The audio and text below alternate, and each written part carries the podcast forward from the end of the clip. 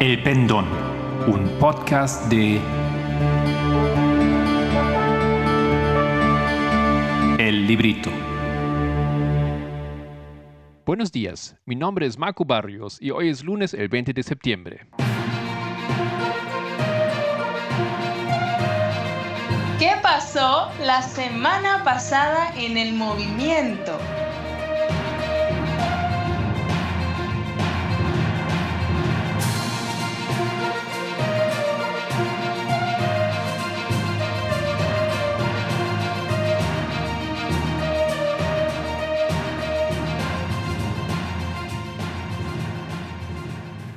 En la presentación número 5 de Tess Lambert en el reciente campamento de IPR, ella recuerda que entendemos que cada dispensación tiene un aumento de conocimiento y una formalización. Este evento, la formalización, equivale al momento cuando los discípulos estaban en el aposento alto y comenzaron a entender las parábolas de Cristo. Hoy voy a resumir este pensamiento. Luego dedico un poco más tiempo en describir la importancia del año 1979 para la historia del Medio Oriente. Lambert marca este año en su última presentación del 11 de septiembre. Y esa historia también es parte del primer tema que hemos mencionado.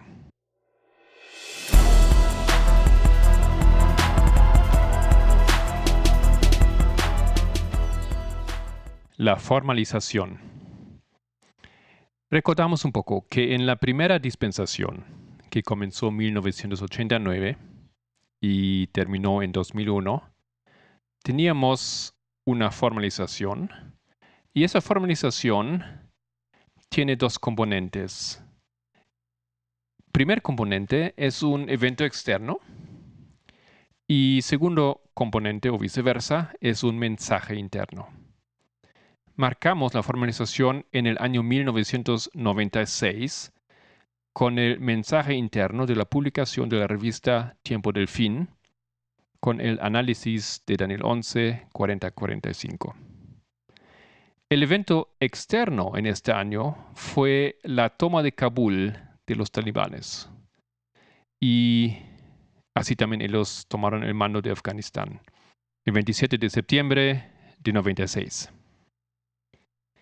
En la última dispensación, en la cuarta, entendemos que el aumento de conocimiento fue en mayo de 2019, con el mensaje interno sobre el toro Apis. El evento externo fue la muerte de George Floyd el 25 de mayo. La formalización también, una vez más, tiene un mensaje interno y un evento externo. El mensaje interno es el campamento reciente de IPR, 25 al 28 de agosto, con los mensajes dados. Y el evento externo fue que los talibanes nuevamente tomaron Kabul y el mando de Afganistán el 15 de agosto. Pero esa fecha es un símbolo, un símbolo de la formalización del mensaje en el campamento de Exeter en la historia de los militaristas, exactamente en la cuarta dispensación de aquella historia. Un detalle que observamos aquí que el evento final es descrito o prefigurado ya por el evento inicial, alfa y omega. Pero no solamente esto, sino nosotros llegamos a estas conclusiones mediante la metodología de parábolas en combinación con una comprensión correcta de la historia. Es necesario que los eventos que marcamos corran como un hilo a lo largo de todas las historias, de esas historias paralelas que estamos observando. El sábado, 11 de septiembre, Lambert ilustró este hilo en la historia de los talibanes, en conexión con el wahhabismo, Al-Qaeda, ISIS, etc. En relación y en su lucha contra los poderes del Occidente y Rusia. Lo que ahora entendemos es que necesitamos entender la historia del paganismo para comprender a la historia de Israel antigua. Mientras ya habíamos entendido y enseñado por los 14, 15 meses pasados que necesitamos estudiar la historia del protestantismo para comprender la historia del adventismo.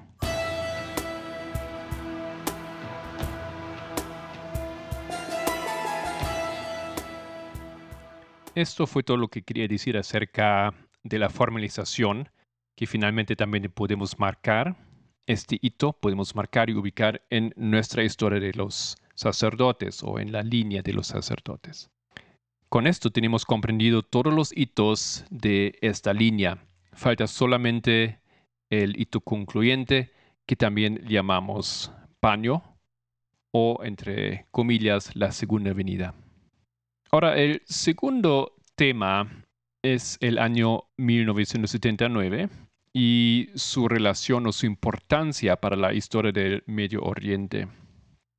En aquella presentación de Tess Lambert del 11 de septiembre, donde ella da una introducción a estos eventos que condujeron a la guerra contra el terrorismo, como fue llamada, que condujeron a los eventos del 11 de septiembre y de ahí en adelante el levantamiento de los talibanes nuevamente y ante todo em, el papel de ISIS. Ok, en esa presentación ella marca la importancia del año 1979, algo que ya se había dicho antes en este movimiento.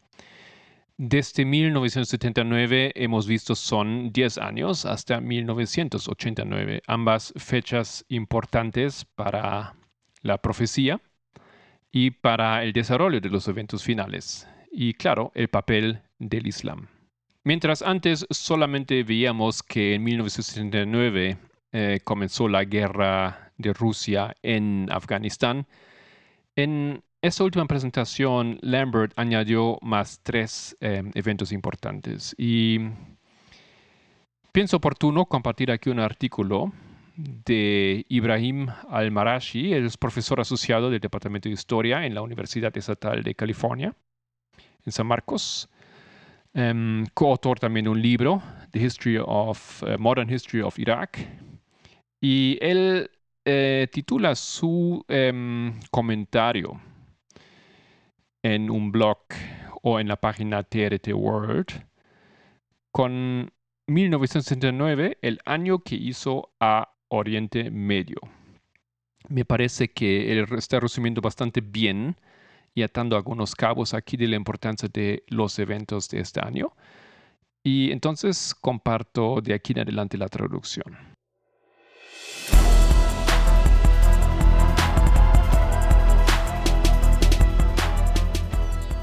1979 no solo transformó la región, sino que tuvo repercusiones mundiales que aún se sienten 40 años después. En febrero de 1979 cayó el régimen del Shah de Irán y el Ayatollah Khomeini regresó del auxilio en Irán. El aniversario de 40 años de la revolución iraní sirve para recordar lo mucho que se transformó la región en torno de esta convulsión. Y en paréntesis, él eh, escribe ese artículo en 2019. La revolución desencadenó una cadena de acontecimientos que desplazó la principal zona de confrontación armada en Oriente Medio del conflicto árabe-israelí al Golfo. También coincidió con una serie de acontecimientos en el mismo año que no tenían mucho que ver con la revolución, como la invasión de Afganistán, pero que, sin embargo, repercutieron en la región hasta el presente.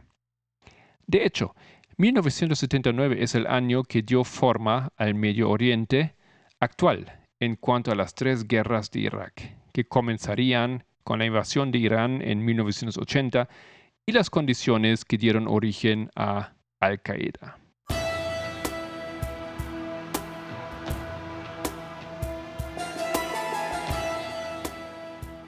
Acontecimientos claves de 1979.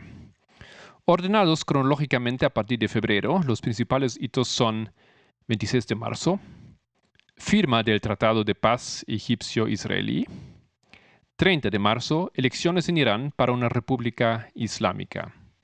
Esto también es un evento que Tess tiene en su lista. Luego, el 4 de abril, el general Zia ul Haq toma el poder en Pakistán. Esto fue otro evento que Lambert coloca en su lista. Em, podemos aquí mencionar los órdenes Hudot que fueron aprobadas a través de, de ese cambio de poder en ese país. El 16 de julio, Saddam Hussein se convierte en presidente de Irak. 4 de noviembre, toma de la embajada de los Estados Unidos en Teherán, o sea, eso es Irán. 20 de noviembre, toma de la gran mezquita de la Meca en Arabia Saudita, eso también es algo que eh, Tess Lambert marca.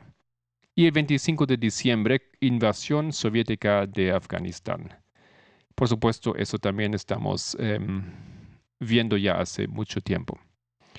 No todos los acontecimientos están directamente relacionados, ni tienen una relación causal, pero pusieron en marcha trayectorias que darían lugar a tres guerras de Irak y a la aparición de Al-Qaeda y de su eventual grupo encendido Daesh, que también se conoce como ISIS.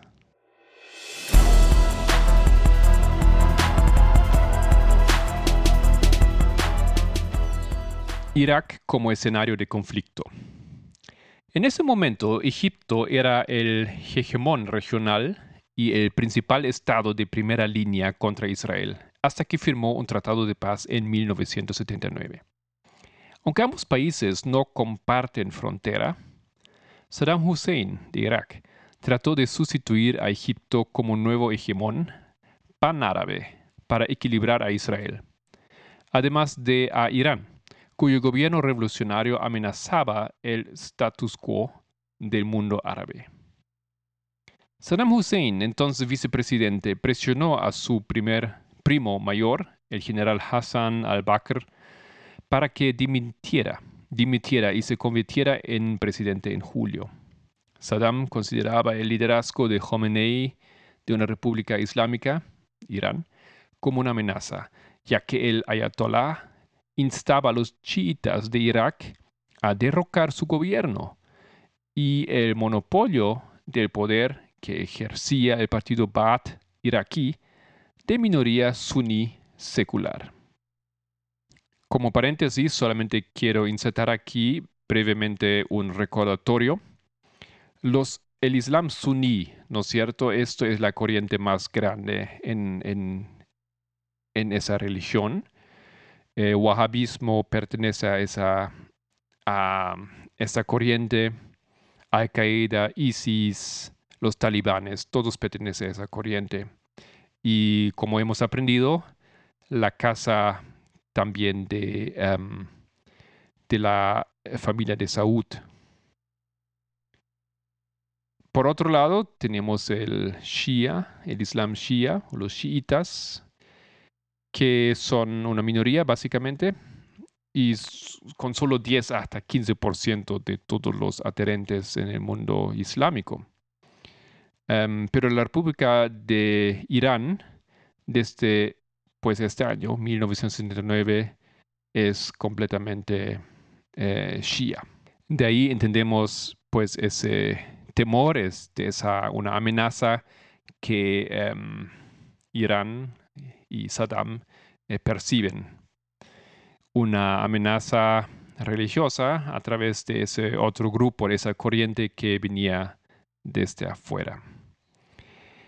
En noviembre, continúa aquí el artículo, los estudiantes iraníes tomaron la embajada estadounidense, inaugurando la enemistad entre la República Islámica y Estados Unidos que perdura hasta hoy. Con esa ruptura de alianza americano-iraní iniciada con el Shah, Irán quedó aislado internacionalmente, lo que supuso una oportunidad para el presidente iraquí. Saddam Hussein invadió Irán en septiembre de 1980, asumiendo que su ejército estaba eviscerado tras la revolución. Su asalto pretendía desencadenar el colapso de la República Islámica, lo que le permitiría proyectar a Irak como el nuevo hegemón panárabe. Saddam supuso que la guerra duraría unos pocos meses, pero en lugar de ello dio paso a una guerra de ocho años, una de las guerras convencionales más largas del siglo XX.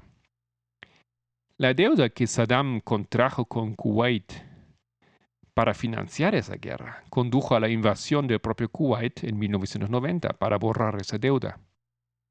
El fracaso de Estados Unidos a la hora de eliminar a Saddam en la Guerra del Golfo de 1991 dejó cuestiones sin resolver, que condujeron a la Guerra de Irak de 2003, que creó la inestabilidad en, este en el país, que daría lugar a la aparición de Daesh. Daesh es un acrónimo árabe para ISIS. La declaración del Estado Islámico en 2014 representa el punto culminante de la segunda serie de acontecimientos interrelacionados que también comenzaron en 1979. Tal vez, eh, quiero añadir yo, sería una buena idea de eh, dibujarse un, mapa mental o una, ilustración, ¿no es cierto?, de cómo esos eventos em, encaminaron o, desataron otros eventos y finalmente tenemos todas esas guerras y esos cambios de, poder en esa región. Admito que parece un poco complicado, pero no obstante es lógico y em, es simplemente un asunto de causa y efecto. Gracias por estar con nosotros, el equipo del Pendón. Si quieres profundizar con alguno de los temas de este podcast, encuéntranos en www.librito.org.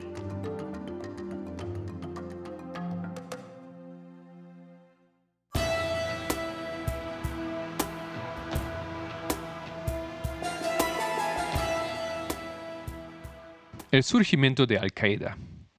La creación de la República Islámica de Irán en marzo por parte de los revolucionarios chiíes inspiró a los árabes suníes de todo el mundo árabe, desde los hermanos musulmanes hasta los grupos más extremistas y violentos que acabarían formando Al-Qaeda. La revolución proporcionó un modelo de derrocamiento de un gobierno fuerte, a pesar de contar con el apoyo de Estados Unidos. En noviembre, los seguidores armados de Yuhayman al-Utaibi tomaron la gran mezquita de la Meca desafiando las credenciales religiosas de la familia real para gobernar los dos lugares sagrados de la Meca y Medina. Fue la primera revuelta desde dentro de Arabia Saudí por parte de los saudíes contra la Casa de Saud desde la fallida rebelión de los Siquan en los años 20. El grupo que se apoderó de la mezquita sirvió de precursor ideológico en los años 80 para la Al-Qaeda que surgirían más tarde en los 90.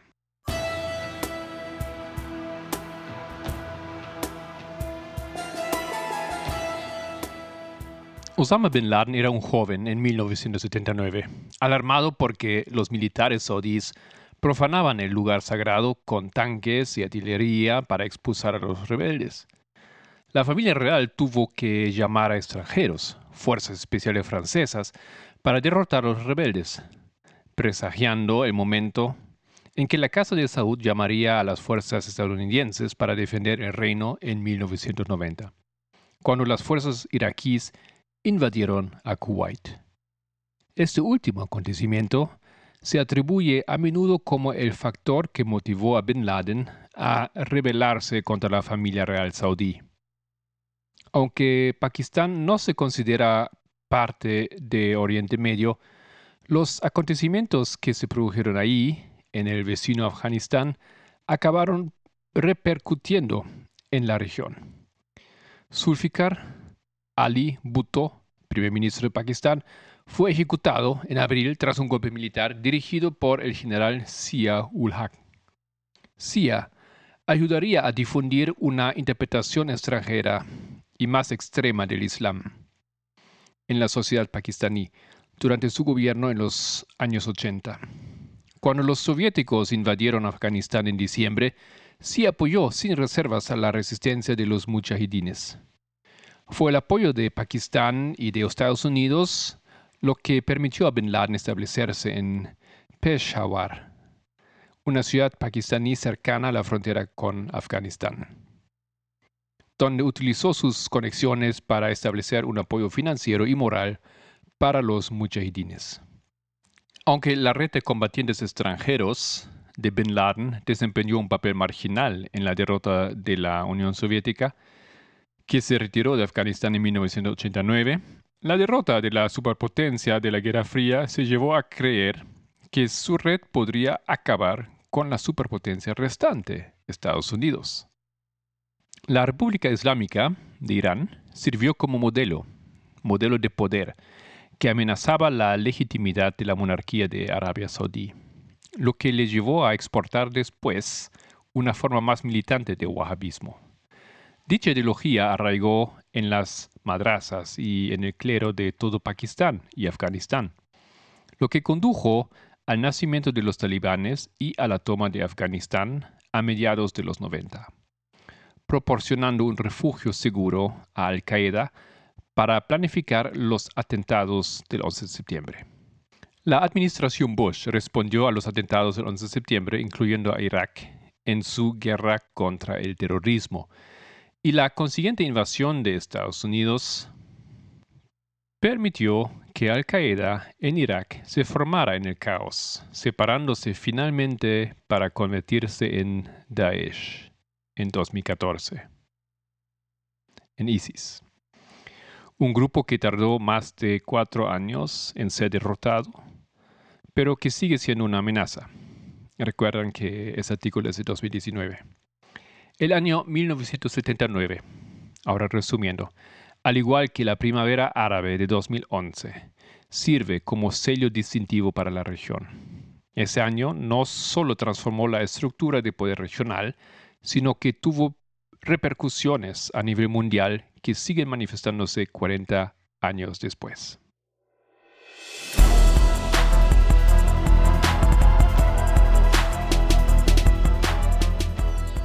Me parece muy informativo y bien comprimido eh, ese análisis de ese profesor para tener una idea de la importancia en la línea externa, ¿no es cierto?, de los eventos em, en la historia del Islam y la historia del Medio Oriente. Añado más otro artículo, o más bien eso es un texto de la introducción de un libro. Ese libro se llama 1979 el año que dio forma al Oriente Medio moderno. Es de David Lesh, escrito en 2001. Ese libro entra muchísimo más en detalle de los eventos que acontecieron este año, analizando uno por uno. pero claro, a modo de resumir un poco su mensaje, voy entonces a compartir ese texto de la introducción. Hay una serie de años individuales en la historia moderna de Oriente Medio que destacan por su importancia. El recuento de solo desde el final de la Segunda Guerra Mundial incluiría invariablemente los siguientes. 1948, 56, 67, 73, 82, 91 y 93. En cada uno de esos años se produjeron guerras, realineamientos y o procesos de paz es decir, algún acontecimiento o serie de acontecimientos que engendraron un periodo de cambio dramático y duradero al provocar cambios en el equilibrio de poder y o transformaciones ideológicas y de percepción en la región. Sin embargo, en ningún momento fue más evidente el cambio dramático y global en Oriente Medio en la era posterior de la Segunda Guerra Mundial que en 1979, hasta el punto de los futuros estudiosos de Oriente Medio llegarán a la conclusión de que el año 1979 constituyó un punto de inflexión, sino el más importante en la historia moderna de Oriente Medio. Los sucesos de 1979, en particular los acontecimientos que los firmaron la revolución iraní, el Tratado de Paz egipcio-israelí y la invasión soviética de Afganistán, alteraron fundamentalmente todo Oriente Medio y tuvieron consecuencias de gran alcance más allá de la propia región. La inestabilidad regional, creada por la revolución iraní, condujo directamente a la toma de rehenes estadounidenses en Teherán, más tarde ese mismo año. Un acontecimiento en sí mismo que tuvo importantes repercusiones políticas internas en Estados Unidos y que abrió la puerta al terrorismo contra los intereses estadounidenses. La revolución iraní también generó el ambiente para la invasión iraquí de Irán en 1980, una guerra que duró ocho años, ocho largos años, y estableció los parámetros para el infame asunto Irán-Contra. Y a través de la guerra Irán-Irak, la revolución puede estar directamente relacionada con la invasión iraquí de Kuwait en 1990 y la consiguiente crisis y guerra del Golfo. El Tratado de Paz egipcio-israelí creó un instrumento de paz que obligó a los estados árabes a buscar una solución negociada al conflicto árabe-israelí, al que debe mucho la histórica Declaración de Principios Israelo-Palestina de 1993 y el Tratado de Paz Israelo-Jordano de 94. Además, el tratado alteró el equilibrio de poder en el mundo árabe, lo que condujo directamente a la invasión israelí del Líbano en 1982 y afectó a la decisión de Saddam Hussein de invadir Irán en 1980. Por último, la desastrosa invasión soviética de Afganistán aceleró la desintegración del imperio soviético y el fin de la Guerra Fría, y afectó al talante político de Estados Unidos que condujo a la era Reagan. A nivel regional, la guerra asoló Afganistán y, en el caos subsiguiente, creó una multitud de oportunidades para la expansión de los movimientos islamistas que luchaban contra el comunismo impío y, posteriormente, contra el imperialismo estadounidense. Los talibanes, Osama bin Laden, el recrudecimiento de las hostilidades entre Pakistán y la India, y los trastornos y la agitación en las antiguas repúblicas soviéticas de Asia Central son todos ellos consecuencia de la decisión del Kremlin de invadir Afganistán. Se había producido un importante punto de ruptura y se habían establecido nuevos paradigmas. 1979 fue a la vez un final y un principio.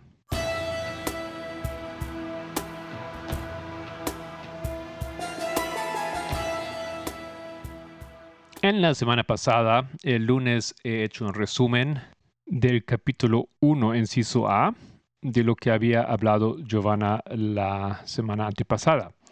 Y según la sugerencia que surgió en la discusión, he hecho también una línea de tiempo un poco más gráfico, ilustrando y por ello más fácil de entender la secuencia y la importancia de diferentes eventos que acontecen ahí.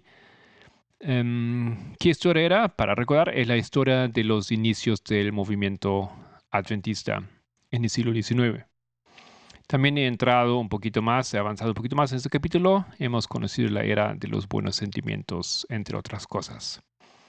Viernes, Solange ella dio la bienvenida al sábado y hemos aprovechado también para hacer y responder algunas preguntas. Sábado teníamos, después de mucho tiempo, con nosotros Ana. Ella presentó el tema El rol de la mujer en la época del humanismo. Y finalmente en la tarde hemos tenido otra sesión de empatía, esta vez empezando a comprender y practicar lo que es autoempatía.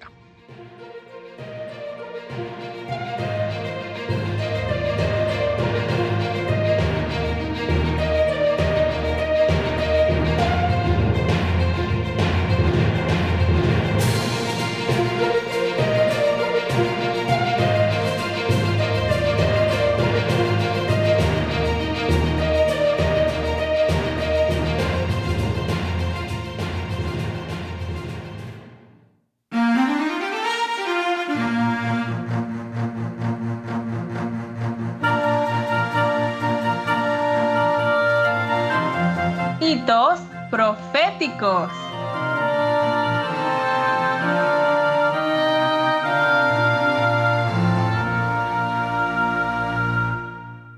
Hola a todos nuestros amigos y hermanos oyentes, gracia y paz de nuestro Padre y de nuestro Señor Jesucristo.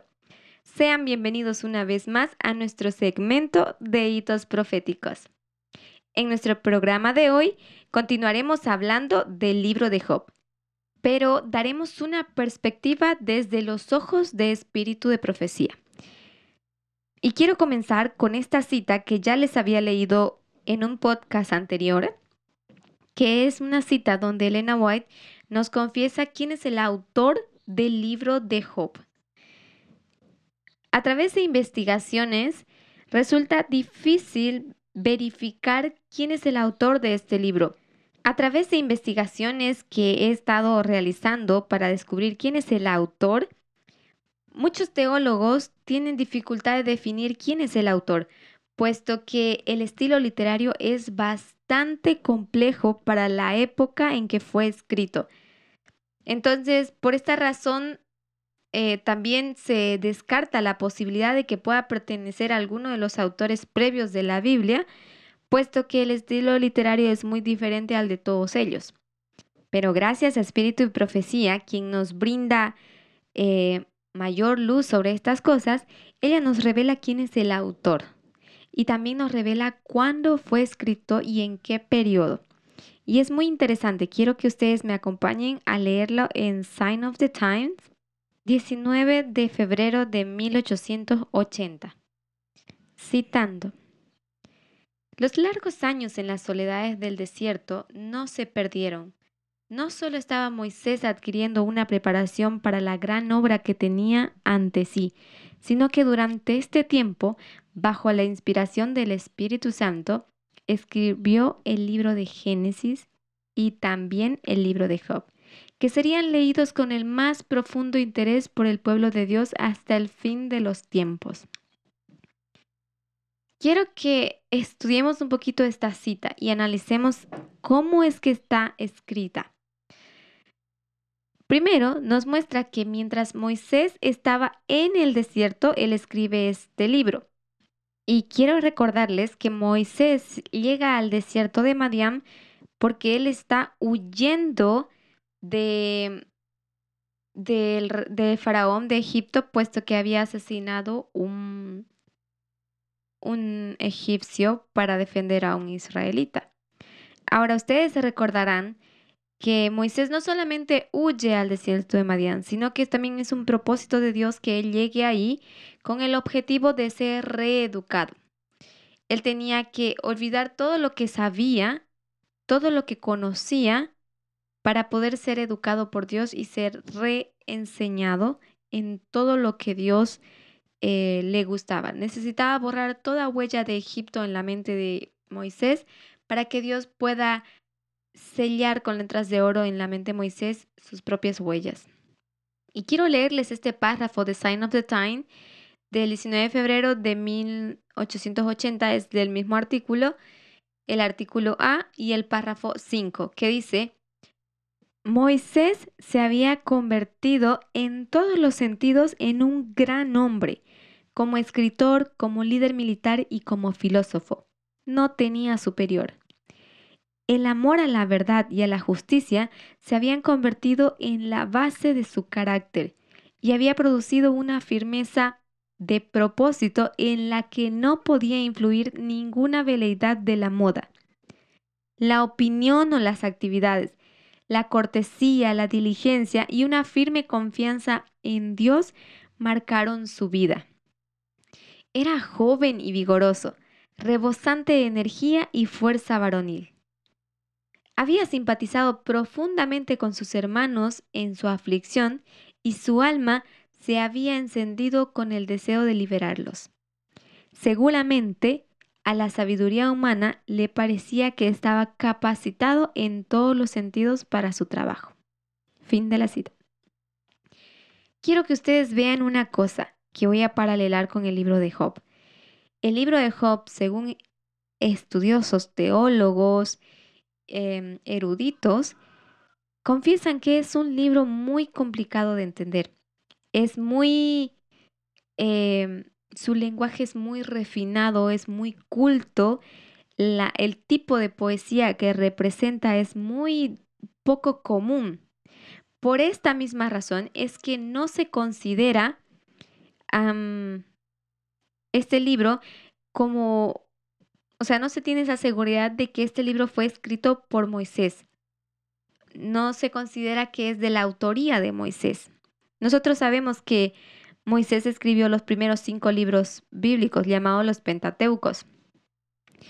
Pero no nos habla de este libro, sin embargo, este fue uno de los primeros libros. Ahora, Elena White dice que él estando en el desierto de Madián, él escribió el libro de Génesis y el libro de Job. Ahora, yo no sabría decir si esto fue escrito en este orden, pero por el significado de los libros, puede que sí.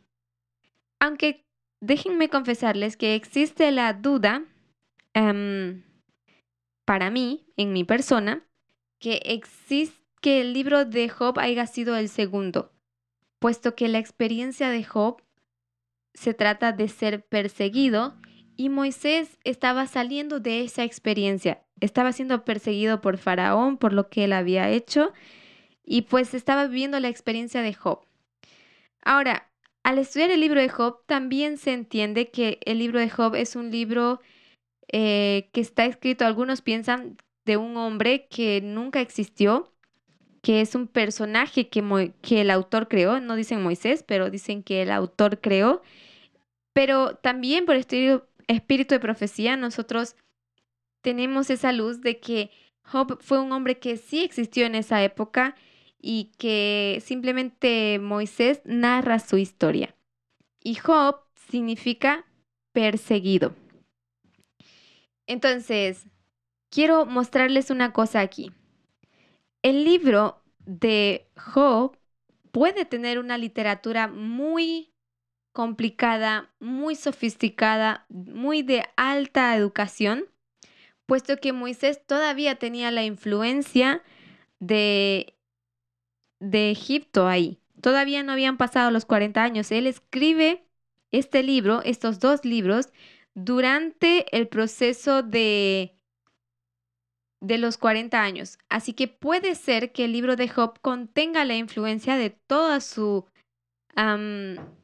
de toda su sabiduría, su elocuencia que él había tenido de Egipto. Entonces eso podría explicar una razón. No estoy diciendo que así es, pero podría ser una razón de por qué es tan complicado. Otra razón de la que se cree que es demasiado complicado es que el libro de Job narra una experiencia que no era de su tiempo. Si nosotros hablamos dispensacionalmente, podemos entender que el Génesis hace referencia a la primera dispensación. Pero al hablar del libro de Job, nosotros podemos entender que por el significado mismo de su nombre, Job, que significa perseguidor, nosotros tenemos la persecución en la cuarta dispensación, que es la última, por cierto. Entonces es importante poder ver estas cosas, estos detalles que están detrás o escondidos dentro de un texto y que a veces nosotros no prestamos demasiado atención. Entonces, en el desierto de Madián fueron escritos el libro que nos habla de la primera dispensación y el libro que nos habla de la última dispensación.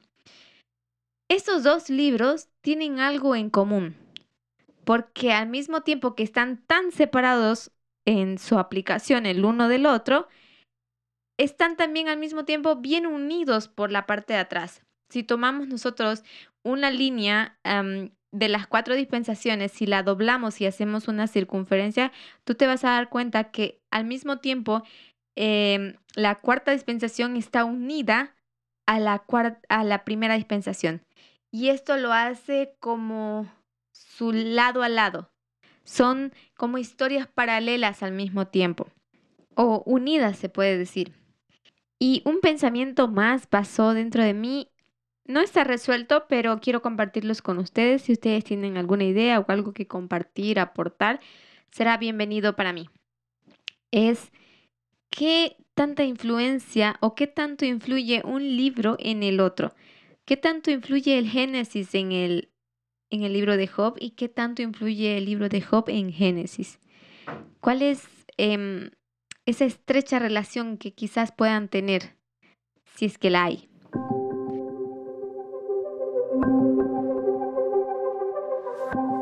Bien, sin más, vamos a dar inicio a los estudios del capítulo 1.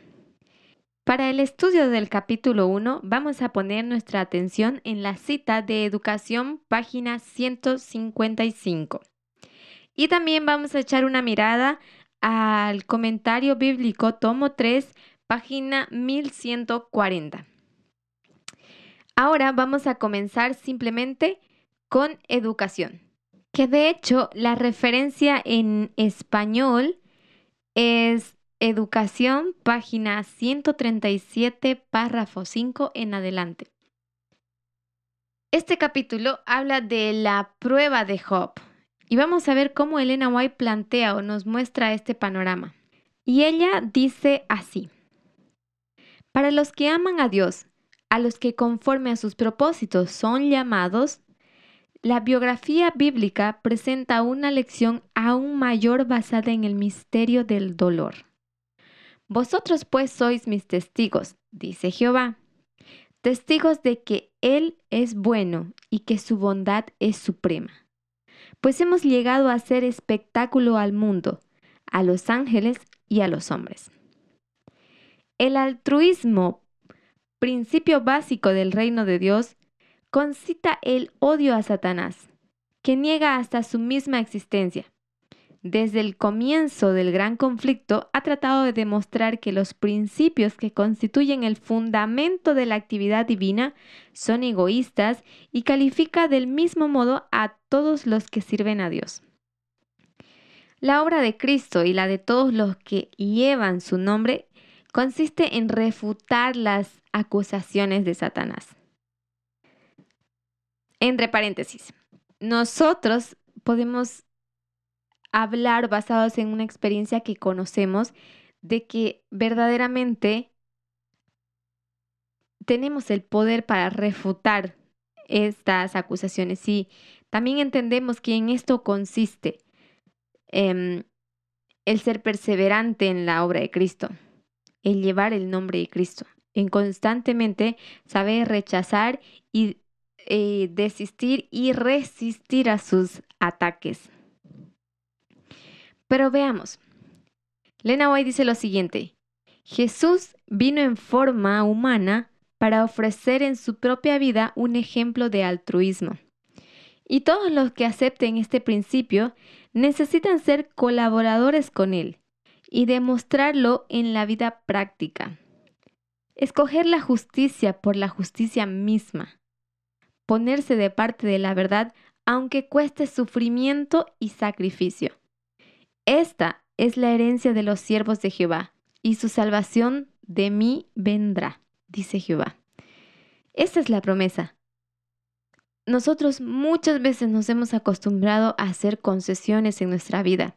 Hemos estado dispuestos a preservar una paz temporal antes de sacar a flote la verdad, antes de realzar la verdad.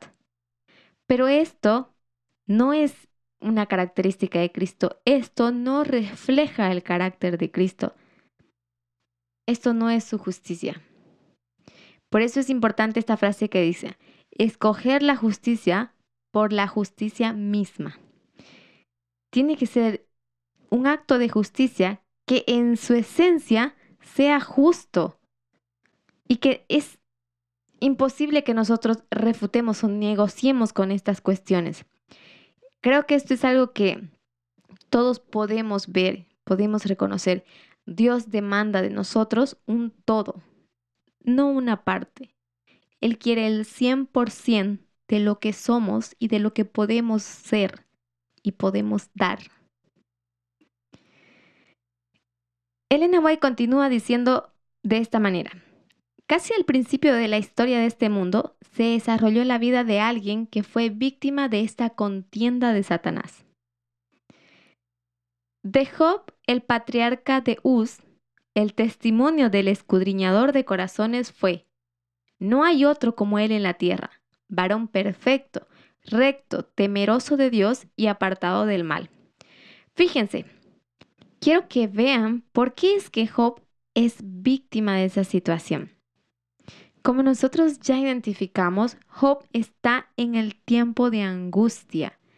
Y aunque él ya fue declarado por Cristo como un hombre recto, justo, temeroso de Dios y perfecto, entonces, ¿por qué él tiene que padecer? ¿Por qué si Dios ya lo ya lo calificó, ya lo juzgó, ¿por qué él ahora tiene que padecer? ¿Recuerdan que Elena White dice que nosotros somos cartas abiertas al mundo? Somos el espectáculo al mundo, a los ángeles y a los hombres. Y entre todos había alguien que no estaba convencido de esto. Este alguien era Satanás. La idea de que Satanás probase a Job no era una idea de que tratasen de convencer a él. Era una idea de para probarle a él mismo que sus conclusiones, sus enseñanzas, todas son en vanos y son erradas.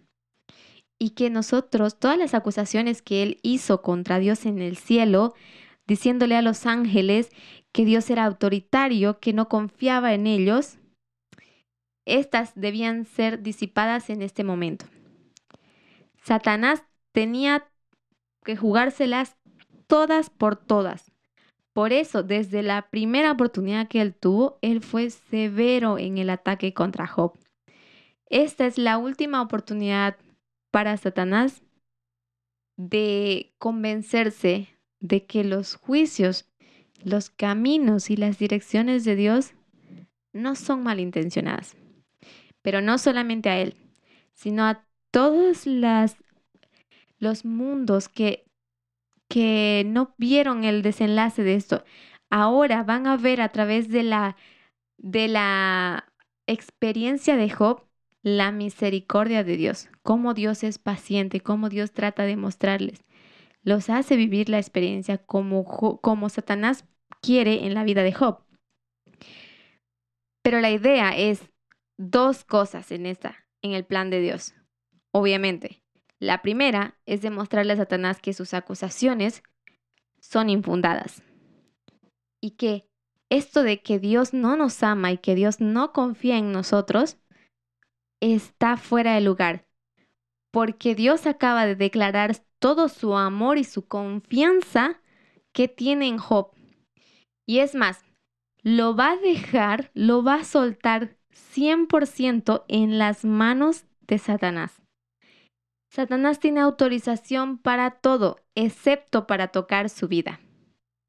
Tiene límites, y ese es su límite. Pero en esto va a demostrar toda la confianza y el poder que el amor que profesa Job tener a Dios puede lograr.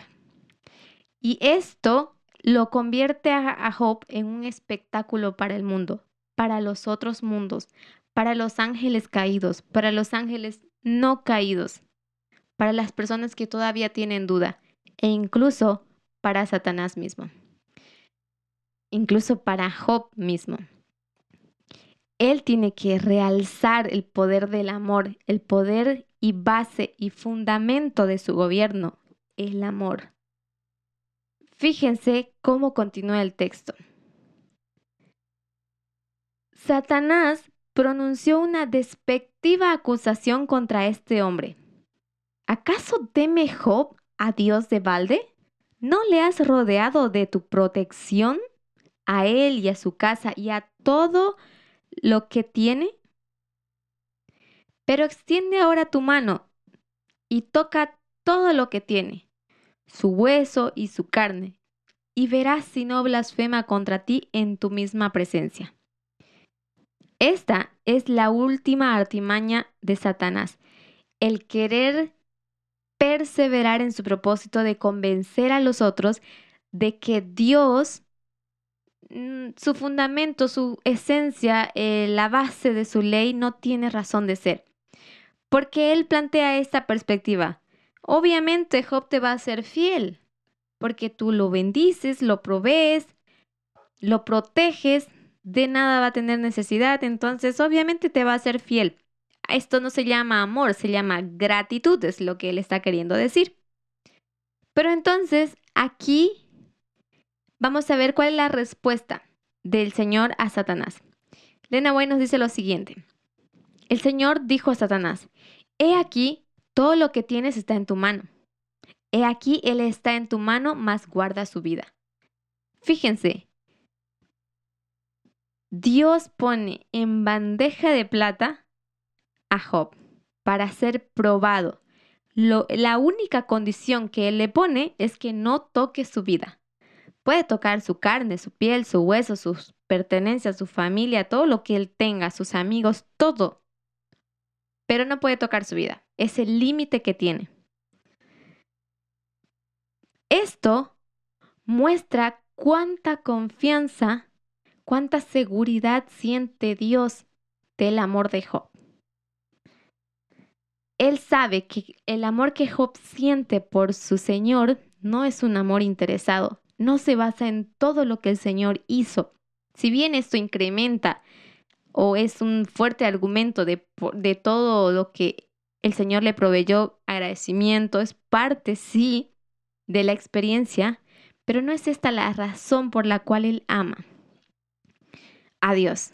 Entonces es importante que nosotros podamos ver. Bien, pero Satanás, obstinado en su propósito, quiso continuar. Después de haber obtenido el permiso, Satanás quitó a Job todo lo que poseía, ganados, rebaños, siervos, hijos e hijas, e hirió a Job con una sarna maligna desde la planta del pie hasta la coronilla de la cabeza. Fíjense, el golpe que dio Satanás tenía que ser contundente, tenía que ser demasiado fuerte que impactara la mente de Job, que le afectara de tal manera como para provocar un despertar abrupto y decir, no, Dios me has fallado, me has abandonado. Y esto pasa con cada uno de nosotros cuando nuestra fe no está fundada en ese amor genuino, en esa experiencia con Dios. Satanás, no olviden que él se estaba jugando el todo del todo. Tenía que, tenía la última oportunidad de, de tener a su lado, de permanecer con sus ángeles caídos convencidos de, su sabiduría. En esta oportunidad también los ángeles de Satanás están como observadores, porque ahora está Dios frente a Satanás y ambos tienen que demostrar. Es casi la misma experiencia de Elías con los sacerdotes de Baal. Ambos tienen que mostrar evidencia de su fe. Y quiero que vean, los de Baal hacen lo mismo que Satanás, hacen algo grande para poder deslumbrar a su Dios, a su gente, pero no obtienen nada. Sin embargo, Elías, con humildad, hace una oración, pero es una oración sincera. Y esto es lo que, lo que marca la tremenda diferencia. Ahora, en Job, esta es la verdadera postura de, del cristiano. ¿Cuán firme tú puedes ser? ¿Será que en la adversidad estás dispuesto de hacer esas concesiones? ¿Estás dispuesto a velar por tu seguridad, por tu vida? En la, la experiencia de los relatos bíblicos, nosotros tenemos que los discípulos, los siervos de Dios, todo el mundo llegó a desinteresarse de la vida, de la vida terrenal en sí ya le quitaron el valor. Lo que sí tenía valor para ello eran las palabras de Cristo, las promesas. Esto mantenía, lo mantenía vivos a ellos.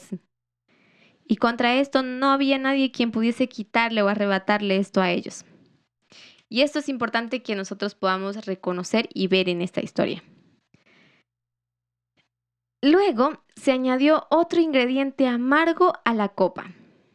Sus amigos, que consideraban la adversidad como una retribución del pecado, afligieron con sus acusaciones su espíritu herido y abrumado. Aparentemente, abandonado por el cielo y por la tierra, con fe firme en Dios y consciente de su integridad, clamó con angustia y perplejidad. Mi alma está hastiada de mi vida. Bien, pero esto no es malo. Recuerden, todos los em, discípulos y seguidores de Cristo en algún momento desdeñaron su vida para poderla ofrecer como sacrificio. La despreciaron para poder heredar la vida eterna. La vida terrenal llegó a ser como sin valor para ellos, mientras la verdad fuese defendida y revelada y declarada como tal. Job dice lo siguiente, mi alma está estiada de mi vida. Ojalá me escondiese en el Seol, me ocultaras hasta apaciguarse tu ira. Ojalá me pusieras plazo para acordarte de mí. Yo grito agravio, pero no me oyes. Doy voces, pero no se me hace justicia. Me ha despojado de mi gloria. Me ha quitado la corona de mi cabeza. Mis parientes se detienen. Mis conocidos me olvidan. Los que yo amo se vuelven contra mí. Vosotros, mis amigos, tened compasión de mí. Tened compasión de mí. Porque la mano de Dios me ha tocado.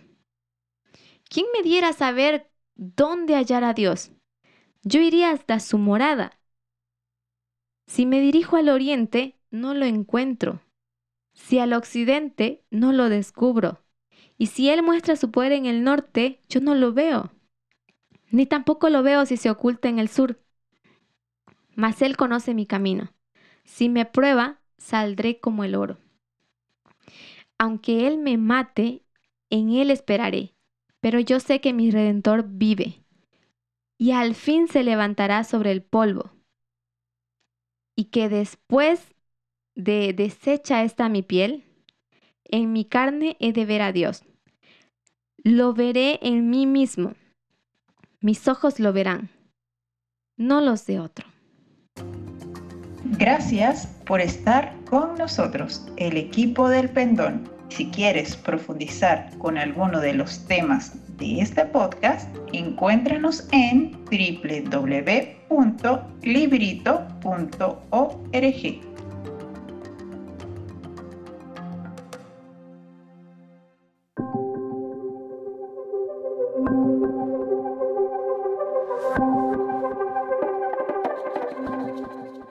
Esas fueron las palabras de Job. Y en todas esas palabras de Job Job desprecia su vida, desprecia lo suyo, pero no desprecia a Dios. Él no pone en tela de juicio el amor que Dios siente por él, ni el que él siente por, por Dios. Ante las acusaciones de sus amigos, él no está dispuesto a entregar su integridad, porque su integridad es su mayor ofrenda a Dios. Su integridad es lo que une su vida humana con su vida con la vida divina de Cristo. Porque esto es lo que nos asemeja a él. Esto es el grado más alto de la santidad. Para Job no existía la vida privada.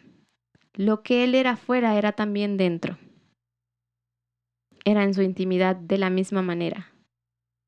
No tenía que preocuparse por el qué dirán o el si me verán. Él estaba viviendo afuera y dentro de sus puertas de su casa como si estuviera viviendo delante de Dios. Y lo hacía con placer, con agrado. Continuando con Elena White dice, Job fue tratado en conformidad con su fe. Me probará, dijo, y saldré como oro. Así ocurrió. Por medio de su paciente resistencia, vindicó su propio carácter y de este modo el carácter de aquel a quien era representante. Quitó Jehová la aflicción de Job y aumentó al doble todas las cosas que habían sido de Job.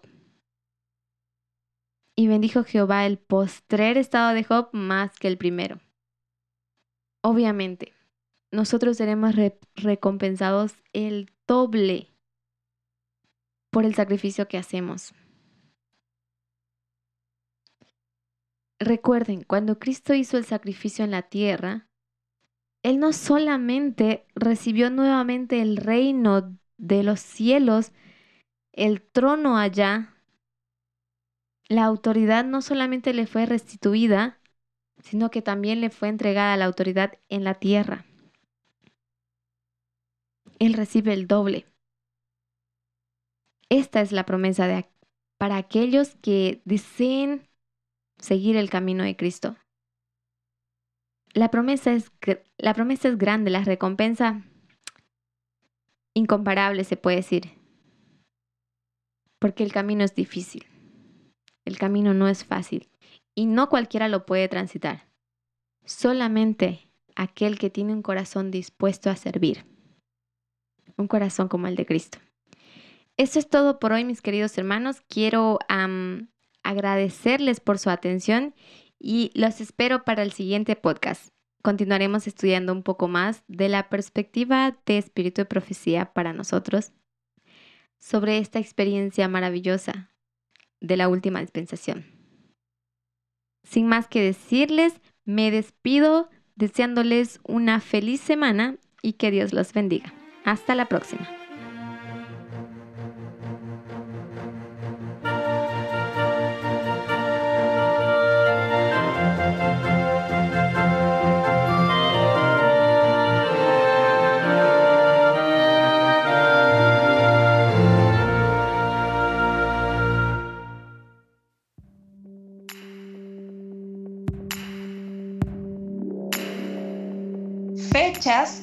Históricas para recordar.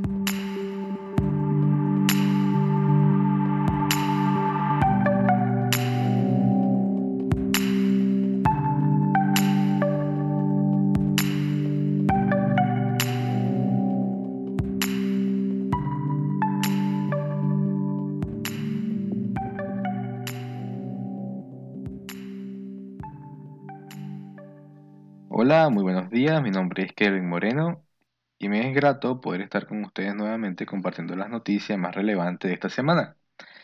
Comenzaremos hablando sobre las protestas que piden la destitución del presidente Jair Bolsonaro tras su amenaza a instituciones.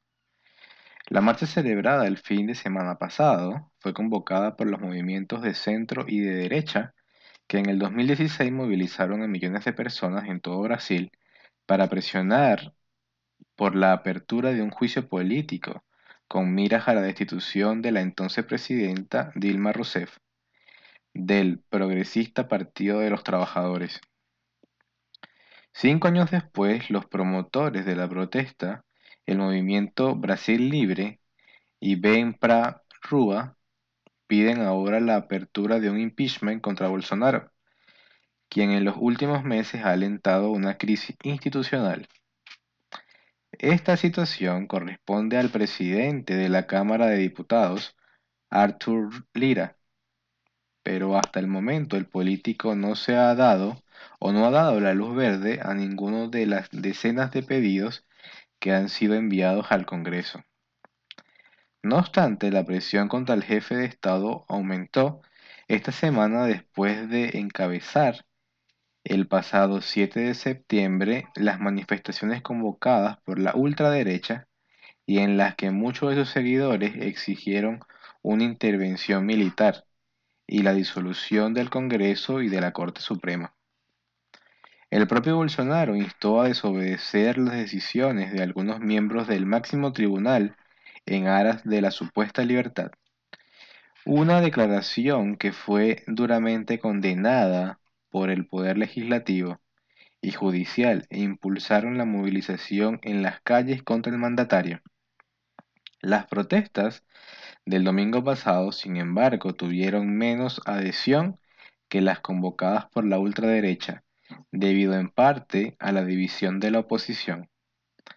Políticos de derecha e izquierda participaron en la marcha, pero la misma no contó con el apoyo del Partido de los Trabajadores del expresidente Luis Ignacio Lula da Silva, principal rival político de Bolsonaro y contra quien también se deslizaron críticas durante la protesta.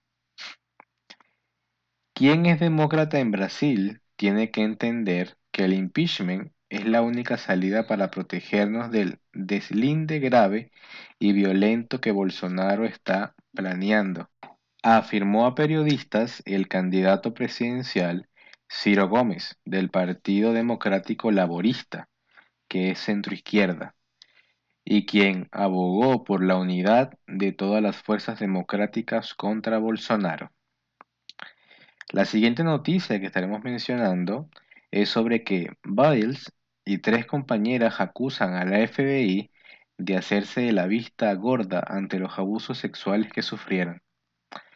Cuatro estrellas de la gimnasia de Estados Unidos, entre ellas Simone Biles, han denunciado este miércoles ante el Comité Judicial del Senado al FBI por hacer la vista gorda ante los abusos sexuales que sufrieron por parte del antiguo médico del equipo olímpico Larry Nassar. Han permitido que un abusador de menores quedara libre durante más de un año y esta inacción permitió directamente que continuaran sus abusos. ¿De qué sirve denunciar estos abusos si nuestros propios agentes del FBI se encargan de enterrar los informes en un cajón? Se han preguntado la medallista olímpica Simone Biles.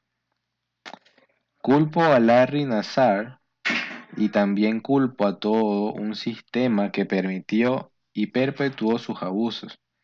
Si se permite que un depredador haga daño a los niños, las consecuencias serán rápidas y severas.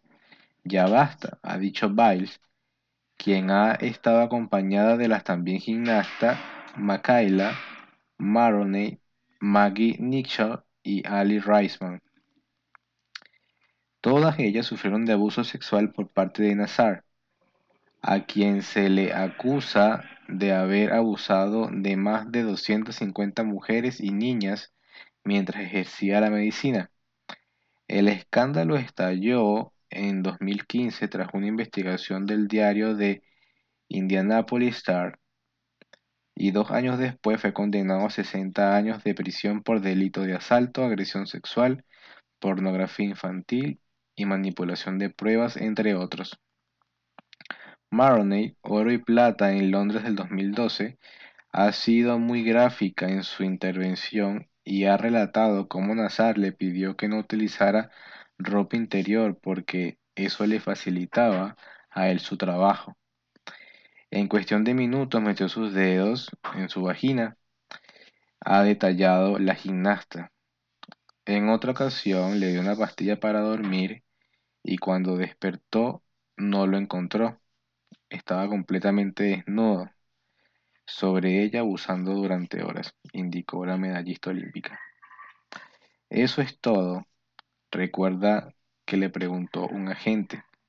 El FBI no solo no denunció mi abuso, sino que cuando finalmente lo documentaron 17 meses después, hicieron afirmaciones completamente falsas sobre lo que dije eligieron mentir y proteger a un abusador en serie a protegerme. No solo a mí, sino a otros niños, ha contado la misma medallista. El Departamento de Justicia se negó a procesar a estas personas. ¿Por qué? No es su trabajo hacerles responsables. Estoy cansada de esperar a que la gente haga lo correcto, porque abusaron de nosotras y merecemos justicia. Igual que Maroney y Reisman, ha recordado que los agentes del FBI disminuían la gravedad de sus relatos cuando lograron recabar fuerzas para denunciar y lo obligaron a aceptar los acuerdos de culpabilidad que presentó la defensa de Nazar. Todo ello cuenta lo hizo, le hizo creer que no valía la pena seguir adelante.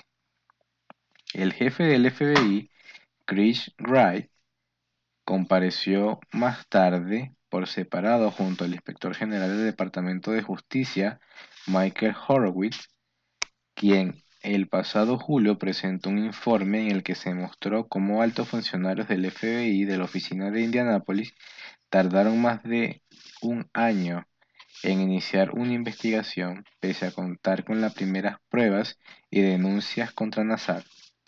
Wright quien asumió el cargo del jefe, jefe del FBI después de todo lo ocurrido, ha asegurado que se sintió desconsolado y furioso al conocer los fallos que se produjeron, aunque ha matizado que son productos de individuos que traicionaron el deber central que tiene de proteger a las personas.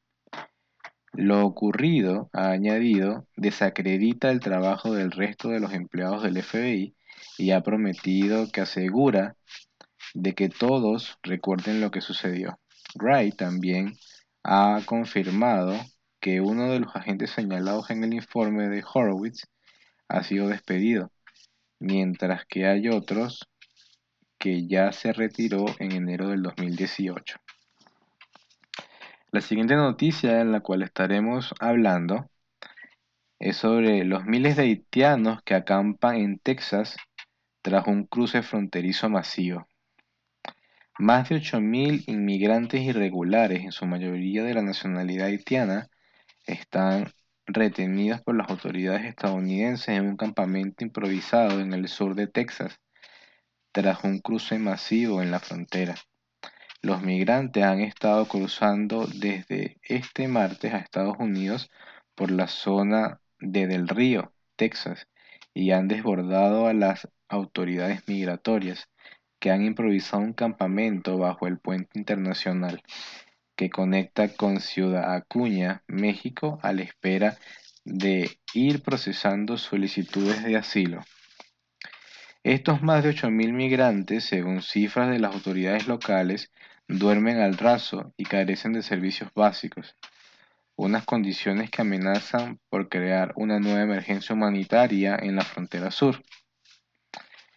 La frontera entre Texas y México ha registrado cifras récord en la llegada de inmigrantes irregulares desde que Joe Biden asumió el poder en enero pasado, y ya ha sido foco de una crisis política para el nuevo presidente. Según el New Washington Post, muchos de los migrantes haitianos que han llegado a Texas emigraron de sus países tras el terremoto del 2010 a naciones suramericanas como Brasil o Chile, pero la crisis creada por la pandemia la ha impulsado ahora hacia Estados Unidos. La patrulla fronteriza de Estados Unidos ha enviado refuerzos al sector de Del Río para gestionar el campo y ante la incertidumbre de que más migrantes puedan cruzar en los próximos días. Para prevenir enfermedades relacionadas con el calor, el área con sombra debajo del puente internacional de Del Río está sirviendo como un puesto temporal para los migrantes y esperan a estar bajo la custodia de la patrulla fronteriza, explicó en un comunicado la patrulla fronteriza. El gobernador de Texas, el republicano Greg Abbott, anunció este jueves el cierre de seis puntos de cruce fronterizo con México para impedir que las caravanas de migrantes infesten el estado, aunque posteriormente dio marcha y dijo que los agentes estatales solo harán acto de presencia para disminuir las llegadas. El alcalde de Del Río, el demócrata Bruno Ralphing Lozano, urgió por su lado al gobernador de Joe Biden a reconocer que hay una crisis fronteriza ocurriendo en tiempo real en este momento con graves consecuencias para la seguridad y la salud.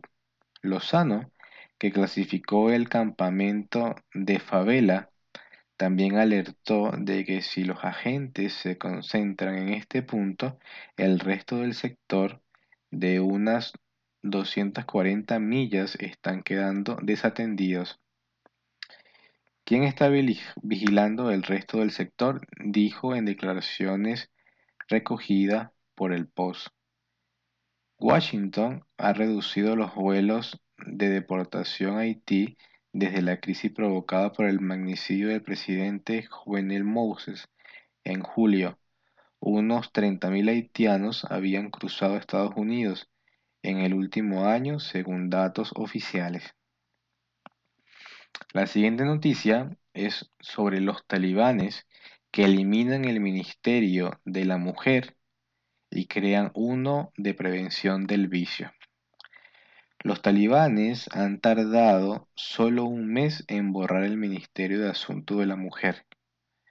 El primer aviso llegó cuando en la formación del gobierno interino no se eligió a ninguna mujer y el segundo y definitivo al retirar el cartel de la entrada del que ha sido el Ministerio de Asuntos de la Mujer desde el 2001 y sustituirlo por el desarrollo, promoción de la virtud y prevención de vicios. Los islamistas recuperan de esta forma una cartera que fue clave en su anterior emirato, de la que depende la temida policía de la moral, y entierran así las pocas esperanzas que habían de mantener una cartera que ha defendido los derechos de las mujeres en los anteriores gobiernos. Los nuevos dirigentes afganos eligieron este viernes día de oración para hacer el cambio de cartel en la parte exterior del edificio, pero fuentes citadas por la agencia Reuters aseguran que el jueves ya prohibieron el paso a las funcionarias a sus puestos.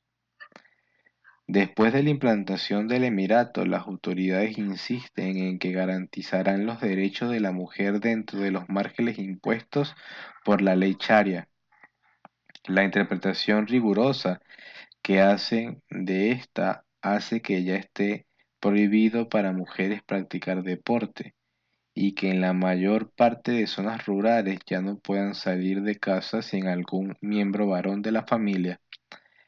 Del Ministerio del Asunto de la Mujer solo queda ya solo la web, en la que se pueden leer que tenían el objetivo de asegurar que los derechos legales, económicos, sociales, políticos y cívicos de las mujeres, incluido el derecho a no sufrir todas las formas de violencia y discriminación, sean respetados, promovidos y cumplidos, objetivo que no tiene espacio con los talibanes.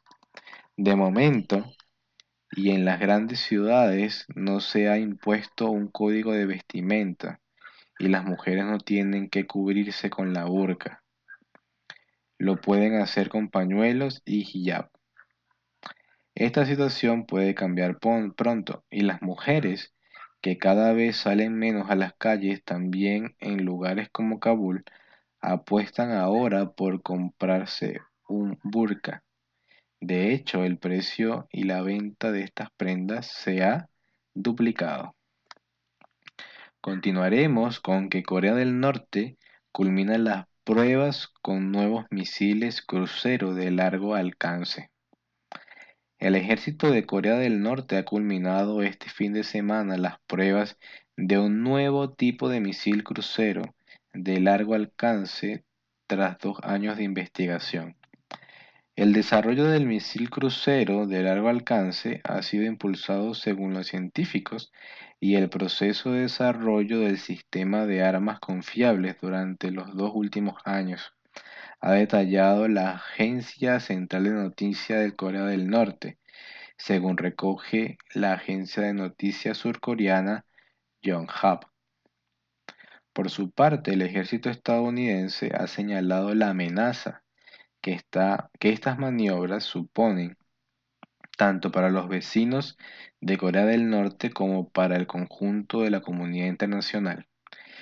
El Comando Indo-Pacífico ha emitido un comunicado en el que ha apuntado que esta actividad evidencia que Corea del Norte sigue desarrollando su programa militar, por lo que continuarán monitoreando la situación.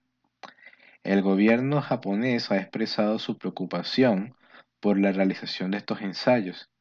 El jefe de gabinete nipón, Katsunobu Kato, ha indicado que en caso de ser un hecho que el misil haya viajado 1.500 kilómetros, eso supone una amenaza para la paz y la seguridad de Japón. Así ha aseverado que Tokio seguirá trabajando de cerca con Washington y Seúl para analizar la situación. Las autoridades japonesas además seguirán reforzando su capacidad para defender el país. Corea del Norte está sujeta a sanciones internacionales debido a su programa de armas nucleares, ya que las resoluciones de Naciones Unidas prohíben la prueba de misiles balísticos. Sin embargo, los misiles de crucero no están sujetos a sanciones contra el país asiático, ya que a diferencia de los balísticos, estos utilizan una propia propulsión de manera constante, apunta la agencia alemana DPA. Desde la fallida cumbre del líder de Corea del Norte, Kim Jong-un, con el expresidente de los Estados Unidos, Donald Trump, en Vietnam, en febrero del 2019, las conversaciones para detener el programa se ha estancado. En el Congreso del Partido del Trabajo a principios de este año, el presidente coreano anunció que su país continuará en la senda de la disuasión nuclear con nuevas armas, incluyendo nuevos misiles balísticos intercontinentales. Además, este jueves las autoridades del país asiático han celebrado un desfile militar con motivo del 73 aniversario de la fundación del país, aunque en principio no se habría exhibido misiles.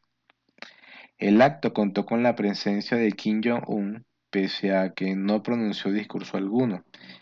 Imágenes difundidas por varios medios de comunicación mostraron decenas de militares y trabajadores con monos de protección contra materiales peligrosos y máscaras de gas una muestra de que las autoridades podrían haber formado una fuerza especial para ayudar a frenar el alcance del coronavirus.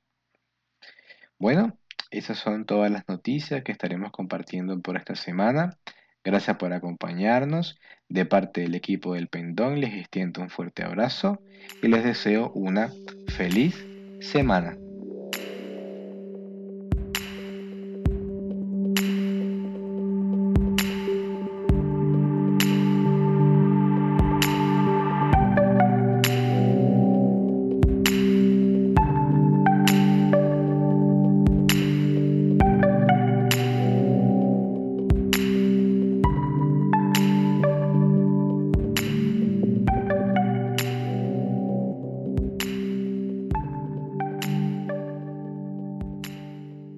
Espero que les haya gustado este podcast y les deseo un feliz comienzo de esa nueva semana.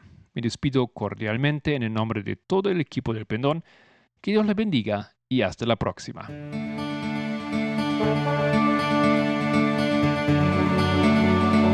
El Pendón, un podcast de El Librito.